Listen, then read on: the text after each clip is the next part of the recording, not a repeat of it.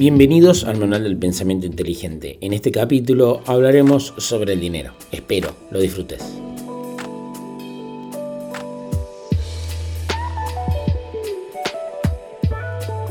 Buenas tardes. Buenas tardes, ¿cómo está? Muy ¿Cómo bien. está, ¿vos? amigo? ¿Todo bien? Todo bien. Todo bien. Todo bien, todo bien. Bueno, volvimos. Eh, bueno, amigo, hoy vamos a hablar de algo eh, necesariamente vital para la existencia. Eh, que incluso yo te lo pongo así, pero eh, no sé, después me dirás si te parece como muy exagerado de parte mía decir de que es algo necesariamente vital. Y en algún punto que a personas como nosotros nos asignan conocimiento, porque los dos somos de profesión economistas y piensan que sabemos mucho del tema, cuando en realidad no es así, que es el dinero. ¿Ok? Todo lo que engloba la vuelta de el dinero. Ese medio de intercambio, esos es papelitos que, que rigen ahí. Y bueno, vos obviamente armaste los principios sobre los cuales siempre nos basamos para armar estas conversaciones. Y hay una con la cual, y es con la cual quiero iniciar, que es algo que a mí me identifica mucho, que es el hecho de si en tu familia no se habla sobre el dinero, difícilmente lo consigues. O sea, ¿Y por qué vamos a hablar digo- de los principios Sí. compilados del el- el tomo número 3, Exacto. el último principio publicado, ok. Exacto. ¿Y por qué te digo que yo me siento identificado con esto? Porque eh, no me quiero poner tipo romántico con toda esta situación, pero eh, no éramos la familia más pudiente de por haber, entonces era siempre el conflicto. Entonces el dinero tuvo esa cuestión en algún punto peyorativa en el hecho de que era más o menos la raíz de los problemas, más que hablar de, hablar de cómo conseguirlo. Y eh, y por consiguiente no se hablaba de, de tal cosa, o sea, no, no era una conversación recurrente el hecho de decir cómo se genera dinero, sino que básicamente la vida y el sustento de nuestra existencia, de, lo cual tampoco está mal, el hecho de que nosotros se hablaba de que bueno, era la idea de conseguir ese título universitario, trabajar, conseguir un salario y listo, punto. Bien, entonces, necesito entender, importante el hecho de que vos digas que en tu núcleo familiar es importante el hablar del dinero. Bueno, antes que nada, eh, me gustaría secundar tu opinión eh, anterior de que uno a veces piensa de que porque somos economistas, que alguien por ser economista sabe sobre dinero, y desde luego que eso es un concepto errado. Eh, puede saber sobre teoría monetaria, pero no sobre cómo conseguir dinero, que es lo más importante, digamos, es la parte más interesante Sí, de ese asunto. Y sí, eh, si en tu familia no, no se habla de dinero, difícilmente se consiga y es un tema tabú. Como vos bien decías, eh, en, en- la sociedad a veces se considera que el dinero es la raíz de todos los males y que la riqueza es algo malo y por un montón de cuestiones que tienen que ver con prejuicios. eh, no se ahonda sobre el tema, se evita el tema y lo cual es enormemente perjudicial porque como vos también decías recién, eh, el dinero es vital. Vos necesitas dinero para vivir, necesitas dinero para tu sustento, para tu ropa, para tu alimento, para tu educación, para todo. El dinero es simplemente un medio de intercambio y eh, es fruto no de la, de la maldad, no, no de lo- del vicio de la sociedad, sino es fruto de la virtud. El dinero eh, abunda únicamente en los lugares donde la virtud abunda. ok. Eh, por ejemplo, vos podés tener países que tienen eh, cantidad de recursos naturales y eh, aún así mantienen a su población pobre, porque los recursos naturales sin virtud no generan dinero, o no generan dinero para la mayoría. Eh, con lo cual me pareció muy interesante tu comentario inicial. Ahora, eh, si en tu familia no se habla de dinero, difícilmente lo consigan. Es muy importante enseñarle a tus hijos, si tenés, eh, y hablar sobre importancia del ahorro y sobre el dinero a muy temprana edad.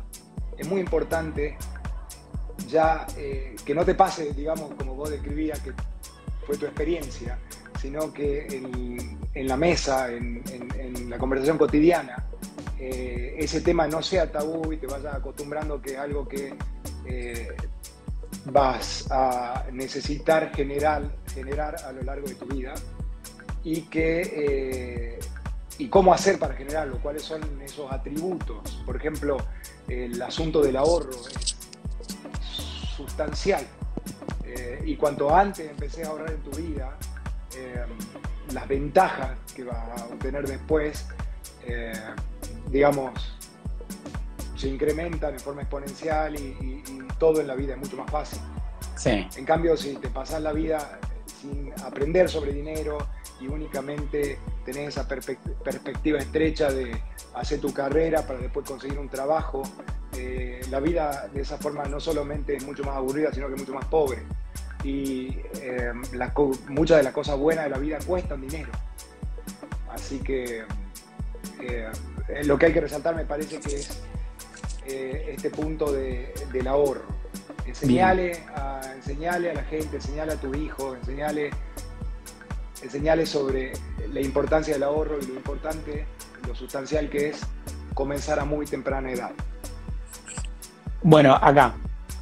Eh, hablaste sobre el hecho de que las cantidades de dinero implican virtud y te traigo una conversación que me surgió tiempo atrás en una reunión, en donde eh, una persona planteaba sobre, y usó esta palabra, injusticia, ante una persona que, por ejemplo, por ejemplo, ahora está transitando el mundial y te dicen, bueno, a ver, un jugador cuánto gana y un médico cuánto gana. Entonces, hacían esa diferencia y hablaban sobre el tema de la injusticia en ese punto en donde ambos tienen virtud, quiero creer, asumo, ¿por qué se dan estas diferencias entre eh, un jugador de fútbol y... Bueno, desde luego me parece muy interesante la pregunta. Eh, y eh, efectivamente la vida no es justa. una persona como, como yo, si hubiera nacido en otra sociedad o en otra familia, eh, quizás no hubiera tenido la oportunidad que tengo, ¿entendés? O sea, eh, hay algo así como una lotería ovariana eh, y si vos tuvieras que decidir en qué tipo de sociedad, a qué tipo de sociedad querés acceder, qué tipo de sociedad querés integrar, antes de saber en qué familia vas a nacer, querrías vivir efectivamente en una sociedad que sea justa. En este mundo, en este sistema en el que vivimos, un jugador profesional de fútbol eh, tiene, accede a muchísimos recursos que, por ejemplo, un médico o un maestro, que no deja de ser profesiones nobles, eh, eh, no. Y ahí también hay una especie de falacia, porque los aspirantes a jugadores de fútbol profesional son millones. Vos únicamente estás viendo los muy poquitos que llegan, hasta, que llegan alto. Y eh, por otro lado, em, lo que tampoco se ve es que eh, esas oportunidades son sumamente escasas. Eh, únicamente uno ve el caso de éxito, pero no, no tenés contacto con todos los aspirantes que no lo lograron. Y la razón por la cual un jugador de fútbol profesional que, que tiene esa suerte, digamos, de llegar a integrar un plantel importante donde se le pagan fortunas, eh, gana tanto es porque efectivamente está produciendo valor, te guste o no. Lo mismo un boxeador, un boxeador quizás un, un boxeador profesional como Mayweather gana en una pelea más que lo que gana, eh, qué sé yo, un cirujano un cirujano que salva vidas todos los días en toda su vida. Claro. si esto es justo, en realidad sí es justo. ¿Por qué? Porque el valor que produce en este sentido ese jugador de fútbol, la vida no es justa, pero el hecho de que se le pague caro a un jugador de fútbol profesional que da felicidad a millones y millones de fanáticos, tiene sentido porque está produciendo valor, está produciendo algo en otra gente, si no, no se lo pagaría. La gente está pagando por verlo. El dinero no nace en los árboles. Así que es un tema complejo. Perfecto. Perfecto. Bueno, si te parece, pasamos al siguiente eh, principio. que pones una única aclaración, básicamente, que es ser oportunista. O sea, en algún punto, o sea, si, si vos me decís eh, a priori, sé oportunista, siento que eh, ya tengo una connotación negativa sobre cuando me decís inmoral, sobre el hecho cuando me decís sé oportunista. Eh, ¿Dónde va tu punto? Porque no creo que apuntes a, esa, primera, a esa primera intuición que se te genera. claro que no. Ser oportunista no implica ser inmoral, es implica estar preparado para recibir las oportunidades, aprender a reconocer las oportunidades y estar preparado para cuando llegan. Porque las oportunidades no sirven de nada si vos no estás listo para recibirlas. Entonces, eh, reconocer oportunidades, estar preparado, bien preparado para recibirlas y cuando aparecen esas pocas muy buenas oportunidades que la vida te tira, actuar con osadía. Para eso obviamente se requieren virtudes de carácter. Pero si uno eh, asume el concepto estrecho del oportunismo como aprovecharte de la desatención de otro, eh, obviamente que no va por ahí. Estamos hablando de aprovechar la oportunidad que te tira la vida que a y que cada tanto aparece una que es muy buena y cuando aparece actuar con osadía.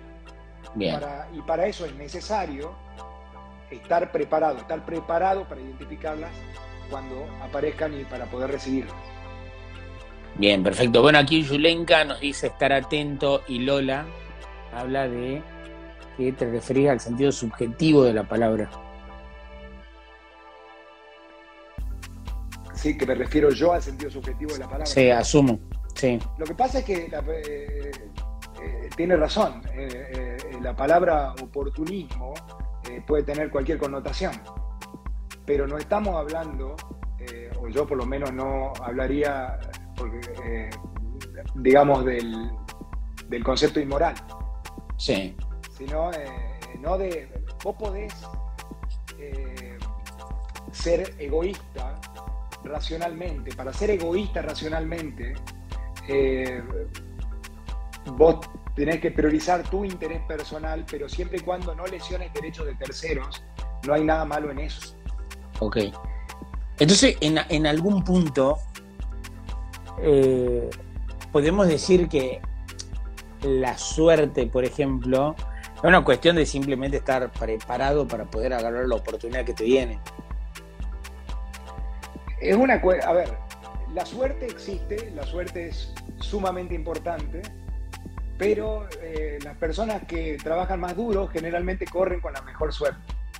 Las personas que se preparan, que estudian, que hacen un esfuerzo consciente por invertir en sí mismos, van a correr con la mejor suerte.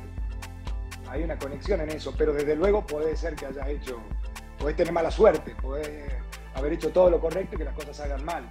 En esta vida no existen garantías. Y es una de las cosas que hace interesante eh, la vida en este planeta. No sé si coincidís conmigo.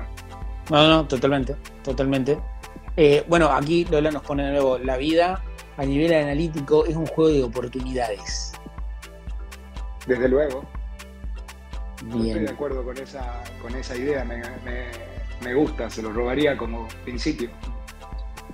es un juego de oportunidades. El punto es que, ¿cómo haces? ¿Cuáles son las virtudes que vos tenés que desarrollar para poder identificar las oportunidades? Eso es diferente para cada uno. Es muy importante entender esto, es diferente para cada uno. Todos nosotros estamos cableados diferentes.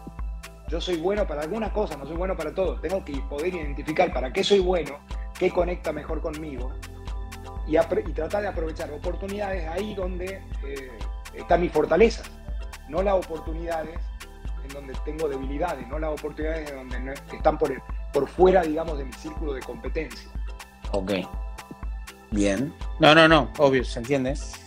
Eh, más son los puntos estos de, los cuales hemos hablado en reiteradas oportunidades sobre eh, ese, hecho de conectarte con tu fin último, básicamente eh, para poder progresar. Eh, Tenés que descubrir, por eso hablamos siempre de autodescubrimiento, ese fin último, esa meta, depende de un montón de factores y es diferente para cada uno. La vida es como un gran ajedrez. ¿Entendés? Eh, pero para jugar bien al ajedrez tenés que eh, saber jugar, tenés que conocer las reglas, tenés que saber eh, cuáles son tus virtudes, cuáles te sirve saber con qué contás, cuál es tu red de contacto, cuáles son tus fortalezas, ¿entendés? ¿Dónde sos débil? ¿Dónde, ¿Qué juegos no tenés que jugar? ¿Qué juegos tenés que evadir? Eh, con ah. respecto del dinero, estamos hablando mucho del dinero, y estamos hablando del dinero porque justamente es algo para lo cual el instinto eh, del ser humano es deficiente. Sobre todo porque cuando ya vamos a entrar más adelante en el principio de la, del, concepto de, la, eh, de, interés compuesto y la capitalización. El ser humano no tiene un instinto para las progresiones geométricas.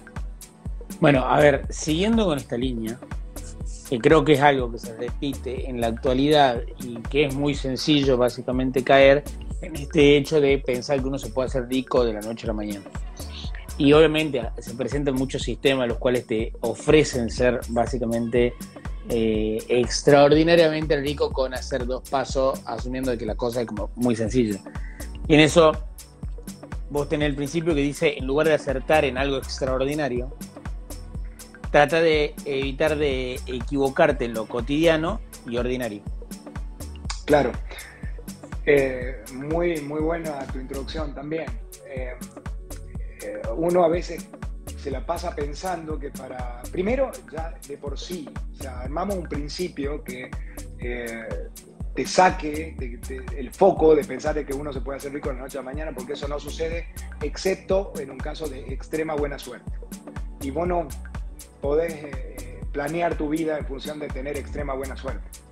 Ahora, generalmente aparecen oportunidades, estoy haciendo comilla comilla, eh, en donde hay una promesa de riqueza, en donde hay una promesa de hacer dinero fácil. Entonces vos, ya podés saber que esa promesa viene con una estafa detrás. No hace falta ni que entiendas por qué. Cuando alguien viene y te promete algo que con poco esfuerzo o con poco o con una inversión muy pequeña va a tener una rentabilidad muy alta, es muy probable de que te estén por estafar. Porque, ¿por qué debería ser fácil hacerse rico? Hacerse rico es difícil. Entonces, no, no esperes a cumplir 60 años y fracasar 150 millones de veces y hacer mil, miles, miles de intentos, porque eso drena tu energía. Ahora, una forma más prudente de proceder es evitar caer en trampas, eh, evitar equivocarte en lo que es cotidiano, concentrate en lo simple, en lugar de estar pensando cómo volver a descubrir la pólvora o cuál es el nuevo negocio de Internet que va a revolucionar el mundo. Eso es inmensamente improbable, es tan improbable como ser una estrella de rock. Yo puedo saber tocar la guitarra, puedo tener eh, un aspecto favorable, puedo cantar muy bien, eh, pero la probabilidad de que tenga éxito en ese, en ese mundo es, demasiado baja, simplemente porque hay miles de aspirantes para un puesto de trabajo.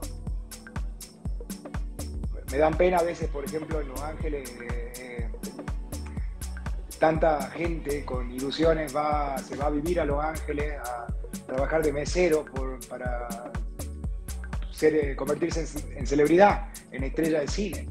Y en realidad son 3 millones de aspirantes por 30 puestos de trabajo. Entonces, si lo que te gusta es desarrollar tu arte, tenés que buscar la forma de expresarlo de alguna manera que no implique que sea una celebridad, porque la probabilidad de eso es extremadamente baja. Eh, volviendo al punto principal de ese principio, en lugar de acertar en algo extraordinario, eh, tratar de evitar equivocarte en lo cotidiano y ordinario, es concentrarte en evitar cometer errores que te hagan perder lo ganado. Concentrate en evitar las pérdidas en lugar de tratar de ganar o de proceder con algo extraordinario, porque eso raramente sucede. O sea, claramente acá, eh, y capaz que puedo saltar en algún punto eh, algunos principios en el medio, eh, pero ¿por qué? Porque básicamente acá lo que mal eh, no entiendo, estás hablando de una constancia. Básicamente. Si uno es constante con el ahorro, es constante con determinadas cosas, que básicamente eso es, tipo, incorporar el concepto de interés compuesto y capitalización en este sentido y dejar de lado el hecho de que uno espera convertirse en millonario, tener, no sé, por decirte, el Ferrari parado en la puerta de casa, concentrate básicamente en ser más disciplinado, eh, y creo que esta es la palabra, disciplinado, con el tema de mantener el ahorro y capitalizarlo. ¿Es así? Claro, lo que pasa es que los conceptos eh, de interés compuesto y de capitalización, que por alguna razón no se enseñan en la escuela, porque no son nada complicados, son tremendamente necesarios cuando lo que se pretende es crear riqueza. Entonces, si venciste el prejuicio de que el dinero es malo y querés ganar dinero, lo cual es totalmente sensato, eh, es muy importante entender esos conceptos y tienen eh, relación con lo que vos decías, con la disciplina, con virtudes de carácter. Eh, lo que podemos hacer es explicar qué es el interés compuesto y la capitalización, porque esos conceptos son terriblemente importantes para un empresario, sobre todo porque generalmente las grandes riquezas no, se, no las podés generar por medio de tu trabajo, sino es por medio de la inversión que vos haces con lo primero dinero que ganás con tu trabajo. Porque es bastante limitado lo que alguien puede extraer de su, de, su trabajo personal.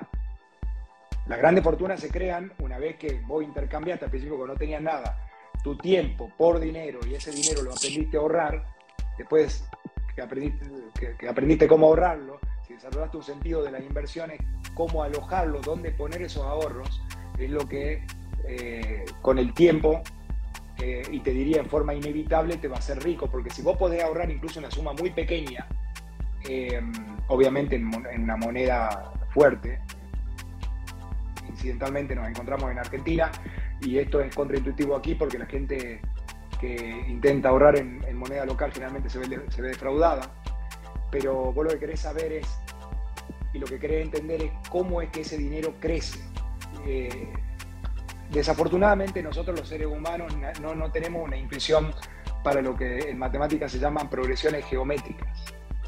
Entonces, eh, el hecho de no entender cómo el interés sobre el interés, o sea, el interés compuesto, eh, hace crecer con el tiempo la riqueza, te hace poner el foco en el lugar incorrecto. Einstein decía que el interés compuesto es la octava maravilla si lo decía Einstein, creo que podemos confiar. ¿Qué es el interés compuesto? El interés compuesto es el, interés sobre el interés. De modo que, eh, digamos, los intereses del. Eh, déjame recordar, en el, periodo siguiente, digamos, de modo que el interés en el periodo siguiente se gana eh, sobre la suma principal más los intereses previamente acumulados. ¿Entendés? Por lo tanto, ahí es cuando se capitaliza. ¿Entiendes? Bien, a ver si lo puedo poner en mejores palabras. Yo pongo el dinero a un interés que me va a dar al mes siguiente, entonces yo lo que hago es sumar ese capital más ese interés y lo pongo a otro interés al mes siguiente. Se da de nuevo otro interés adicional y sumo ese capital más ese interés y lo pongo al mes siguiente. Y así sucesivamente voy acumulando los intereses sobre lo que yo calculo nuevamente ese interés es todo el capital original que yo puse más todos los intereses sumados. Claro, porque el principal que vos pusiste más el interés, ya luego se el interés se capitaliza, el interés empieza a generar interés sobre el interés. Exacto. Y eso eh, es una progresión geométrica y no nos viene eh, en, forma, en forma intuitiva.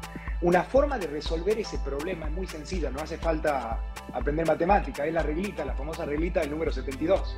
Está en el tomo, en el tomo 2 eh, sobre dinero que básicamente vos dividís el 72 en la tasa de interés que te genera un proyecto y te da cuántos años toma duplicar tu dinero. Entonces vamos a la práctica. Si por ejemplo una inversión te da 10% eh, anual, pero vos dividís 72 en 10 y 7,2, eso implica que en 7,2 años el, dinero se duplica. Entonces, eh, ahora saliendo ya de, esa, de esa manera, tenés que salir de la intuición incorrecta de, las progresiones lineales y pasar a las progresiones geométricas. Vos pensás, por ejemplo, que si cada... Metele una inversión que rinde un 15% anual. Es poco probable, hay pocas inversiones que rinden tanto. ¿Sí? 15% es un número alto. Vos tenés que saber que es un número alto. Si alguien te promete más que eso, más probable que te clave, de hecho. Te está estafando. De... es muy probable que te esté estafando. Eh, tenés que tener mucha virtud para rendir más que eso. El mercado rinde 10% anual. Pero suponete que vos, a los efectos de este ejemplo, eh, conseguís una inversión que rinda 15% anual. Eh, eso hace que aproximadamente vos dividís 72 en 15 y creo que es 4,8. Cada 5 años se duplica tu dinero. Entonces, suponete que empezaste a ahorrar a, los 20 y conseguiste 5 mil dólares. Eh, y cada 5 años se duplican. A los 25 esos 5 mil se convierten en 10 mil. A los 30 esos 10 mil se convierten en 20 mil. A los 35 ¿ve? crece a tasa creciente. Los 20 mil en 40 mil. 5 años después en 80 mil. Cinco años después, en 160 mil, 320 mil y así sucesivamente. Entonces, básicamente, si tenés una, capacidad de ahorro más o menos decente eh, y sos disciplinado, como vos bien decías anteriormente, em, con el tiempo eh, es básicamente imposible no llegar a ser una fortuna, luego de 30 años. Si sos disciplinado en ahorrar y en seguir poniendo ese dinero a, capitalizar. Pero bien, bueno, ahí es importante el hecho de separar al principio del mes los ahorros que uno va a tener y después empezar a, gastar. Gastar porque uno, claro.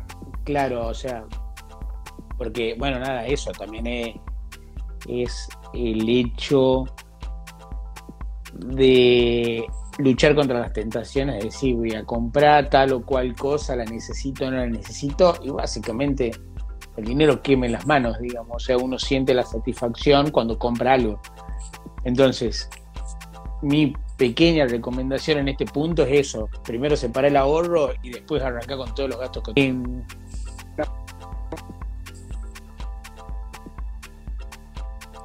eh, me gustaría agregarte si es que no te estoy perdiendo, ahora te tengo. Acá estoy, acá estoy. Que eh, esta idea de la capitalización y del interés compuesto, vos la tenés que hacer jugar a tu favor. Si vos te endeudás con la tarjeta de crédito, haces exactamente lo contrario. Haces jugar al interés compuesto en tu contra. En tu contra. La tarjeta de crédito básicamente te cobra en general un 20% anual en dólares. En general es así. Eh, cuando te endeudas con la tarjeta de crédito. Y básicamente no existen negocios que rindan tanto. Entonces, vos lo que haces con eso es te hundís y seguís cavando, entrando, digamos, en un pozo más profundo en tu vida. Si vos temprano en la vida te tentás, porque la tarjeta de crédito saben que eh, los seres humanos tenemos un sentido de la inmediatez, querer las cosas ya. Y estás dispuesto a pagar, a pagar caro por tener algo ya y no por esperar hasta digamos, tener los recursos para conseguirlo. Así que eh, endeudarte con la tarjeta de crédito es una de las verdaderas causas por las cuales la gente queda atrapado en, una situación económica miserable para el resto de su vida, porque empiezan temprano, se casan, eh, empiezan con los gastos, tienen chicos, eh, necesitan comprarse cosas y la tarjeta de crédito te ponen el cebo, te dicen nosotros te prestamos, pero, pero nada de eso es gratis. Y al no entender la importancia de este concepto del interés compuesto, la, la, importancia de la capitalización, eh, eso te juega a tu favor y eso te, hunde de forma irreversible. Y eso le pasa a la mayoría de las personas en este planeta. No importa cuán rica sea la sociedad, la sociedad americana está tremendamente endeudada, los emiratíes, que son todos ricos, están tremendamente endeudados, viven con la soga al cuello, solo porque no hacen lo que Nahuel dice, que es separar primero lo que querés ahorrar y lo que te quede es lo que podés gastar. Y punto. Y no es que uno sea, em, que no entienda la necesidad de la gente. La entiendo, pero no, no es opcional. O sea, si no haces eso, te hundís y no salís más. Bien. La avaricia es repelente. ¿Por qué? Eh, me parece que es eh, obvio, porque la avaricia es un atributo completamente antiseductor. Una persona avara eh, genera, genera distancia de, personas virtuosas. Acá lo importante es ser generoso con tu dinero y celoso con lo que es tu verdadero recurso escaso, que es tu tiempo. Bien. Eh, siguiente principio. Eh, pones de que un empresario astuto nunca paga salarios bajos. Otra, otra mala concepción em, que fluye en la sociedad, eh, como que un empresario, los mejores empresarios que quieren explotar a los trabajadores. Es absolutamente, si es astuto, una persona astuta no va a pagar salarios bajos. Y hay una razón simple y lógica, porque un salario bajo te filtra a los buenos empleados. La diferencia de productividad entre un buen empleado y un mal empleado es enorme. Entonces, si vos sos, si te crees que sos eh, eh, eh, valioso o te crees vivo porque estás tratando de explotar a alguien pagándole muy poquito, vos lo único que estás haciendo es cayendo en una trampa de sistema. Porque esos que se quedan con vos son los que no van a tener oportunidades en otro lado. y probablemente te lo cobren igual. Por dos razones. Primero, por la diferencia de productividad. Segundo, por la calidad humana que vos estás recibiendo. La, calidad, la menor calidad humana es más probable la deshonestidad. Bien. Ahora, eh, tampoco es al 100% del otro lado. El hecho que vos pagues un muy buen salario te da una certificación del 100% de que la persona que tomás sea el 100% de la calidad que estamos buscando, ¿no? Una, exactamente, para resumirte eso. Los buenos salarios no te van a garantizar buenos empleados. Los buenos empleados van a depender de tu virtud para saber reconocerlos. Pero los malos salarios, los salarios bajos, sí te van a garantizar malos empleados. Va a filtrar únicamente a lo peor. Ah, ok. De todas maneras, no te podés ya hacer eh, llamar o sentir astuto eh, si está pagando bajo salario porque es básicamente una, receta para el fracaso. Perfecto. Perfecto, amigo. Bueno, y tenés un último principio dentro de todo este octeto que presentás, que es gastar, gastar menos de lo que ganás y comenzar a ahorrar temprano. Y continúa agregando en forma constante. Que creo que esto en algún punto eh, simplifica todo lo que estuvimos hablando hoy sobre el tema de la disciplina, el tema de la constancia, el tema del interés compuesto, el tema de las progresiones y demás. Exactamente, eh, es, un, buen resumen de todo lo anterior. Eh, vos pensás, porque lo que hacemos es, obviamente que todo lo que hacemos es a veces excesivamente simplificado, pero si empezás joven a, ahorrar, si empezás temprano, eh, es probable que eso que ahorraste, cada dólar que, conseguiste después se convierta en 10, se multiplique por 10. Eh, después, más tarde en la vida, es mucho más difícil porque ya entras con, empezás con las obligaciones que implican tener una familia. Eh, el mejor momento para empezar a ahorrar es cuando todavía sos joven. Con lo cual, creo que para cerrar esto, eh, te diría de que si no has empezado a ahorrar, eh, es el momento. Es el momento y no hay excusas. No hay excusas porque otra eh, concepción errónea es que si ganas demasiado poco no puede ahorrar. siempre, a, a cualquier nivel, vos podés suprimir consumos. Obviamente que no es deseable, que no es cómodo, pero tenés que hacer lo que te conviene a vos tenés que hacer lo mejor para vos. Y lo mejor para vos, dependiendo de tus circunstancias, es restringir tus consumos de manera de poder ahorrar algo. Y nunca intentar algo que es imposible, eh, material y físicamente, que es gastar más de lo que ganás, porque eso no se puede hacer por mucho tiempo. Si intentás hacerlo por medio de, por ejemplo, endeudarte con la tarjeta de crédito, como decíamos antes, em, no, esa historia no va a tener final feliz. Así es. Bueno, amigo, perfecto. Me parece un buen momento para cerrarlo acá y agradecerle obviamente a todas las personas que participaron y que dejaron sus comentarios y preguntas. Muchísimas gracias. Gracias a vos. Gracias. No, por favor. Adiós.